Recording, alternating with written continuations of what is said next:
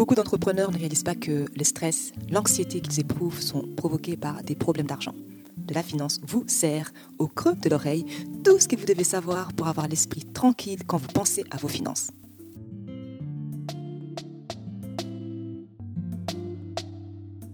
Hello tout le monde, bienvenue sur le podcast de la finance, mais pas que. Nous aidons celles et ceux qui ont l'esprit d'entreprendre à se libérer du stress provoqué par l'argent et à bâtir de la richesse. Je suis Solange Baboy, consultante financière spécialisée en gestion d'argent. Aujourd'hui, je vais partager avec vous quatre principes bibliques pour booster votre entreprise. Est-ce que vous êtes prêts? Asseyez-vous, c'est parti.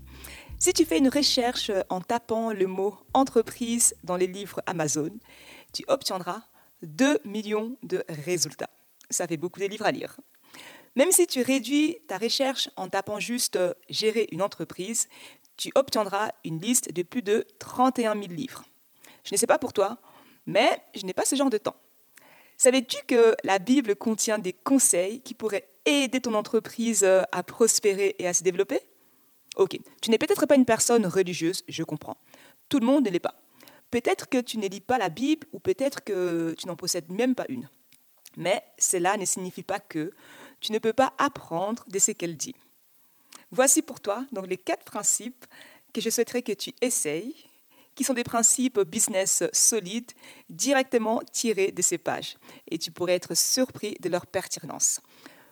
Principe numéro 1. Mets en place un plan solide. Même si tu ne connais pas grand-chose à la Bible, tu sais ce que sont les proverbes. Ce sont des dictons courts et populaires qui expriment une vérité des bons sens ou un conseil de sagesse pratique. Les proverbes de la Bible euh, ne sont pas différents. Proverbe 21, 5 dit Celui qui s'applique à élaborer des plans connaîtra l'abondance. Celui qui agit précipitamment connaîtra la disette. Tu ne peux pas t'attendre à ce que ton entreprise prospère à long terme si tu pilotes à l'aveugle ok, tu pourras planer pendant un moment, mais tu vas finir par t'écracher euh, et te brûler si tu ne sais pas où tu essaies d'atterrir. À quoi veux-tu que ton entreprise ressemble dans 6 mois, 1 an, 5 ans, 20 ans? Tu ne connais peut-être pas tout dans les moindres détails, mais tu dois avoir un plan de vol à long terme en place. Principe numéro 2. Entoure-toi des personnes sages.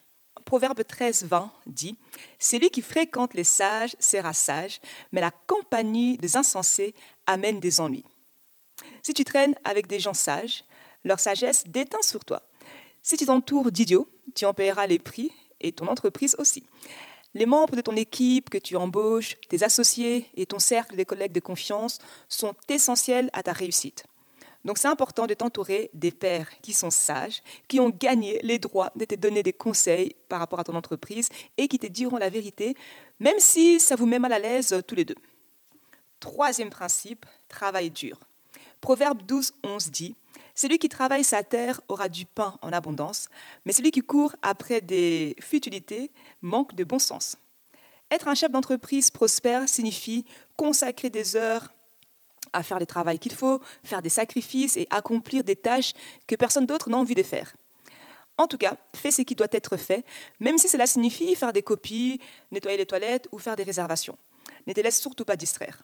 Tu ne peux pas t'attendre à ce que ton entreprise prospère si tu évites euh, la responsabilité d'aller donc, par exemple, jouer au golf avec tes amis. Quatrième principe, fais attention à ton état d'esprit.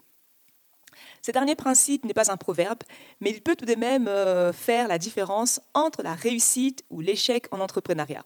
Philippiens chapitre 4 verset 8 dit Enfin, frères et sœurs, nourrissez vos pensées de tout ce qui est vrai, noble, juste, pur, digne d'amour ou d'approbation, de tout ce qui est vertueux et mérite louange. Ta concentration et ton attitude se répercuteront sur les interactions avec les membres de ton équipe et tes clients. Si tu continues à penser à cette vente perdue, mais tu risques davantage de perdre la suivante. Si tu te concentres sur ce qui est bon, tes collègues, les progrès de ton entreprise, la croissance personnelle que tu as vue récemment, tu es susceptible de faire des progrès dans d'autres domaines. Maintenant, à quel point ton entreprise serait-elle différente si tu mettais ces principes en pratique? Voici le défi que j'ai pour toi. Teste ces principes par toi-même. Ils ne peuvent que changer ton entreprise et la direction qu'elle va prendre et t'amener au niveau supérieur. Qu'est-ce que tu as à perdre? C'était les devoirs pour aujourd'hui. J'espère que cet épisode vous a plu. N'hésitez pas à écouter les autres épisodes du podcast de la finance, mais pas que, et à vous abonner pour continuer d'apprendre la vérité sur l'argent et les principes des bonnes gestions financières.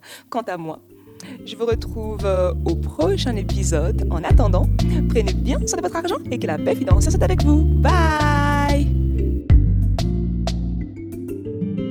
Pour que l'argent ne soit plus une source de stress, apprendre à gérer grâce à de la finance.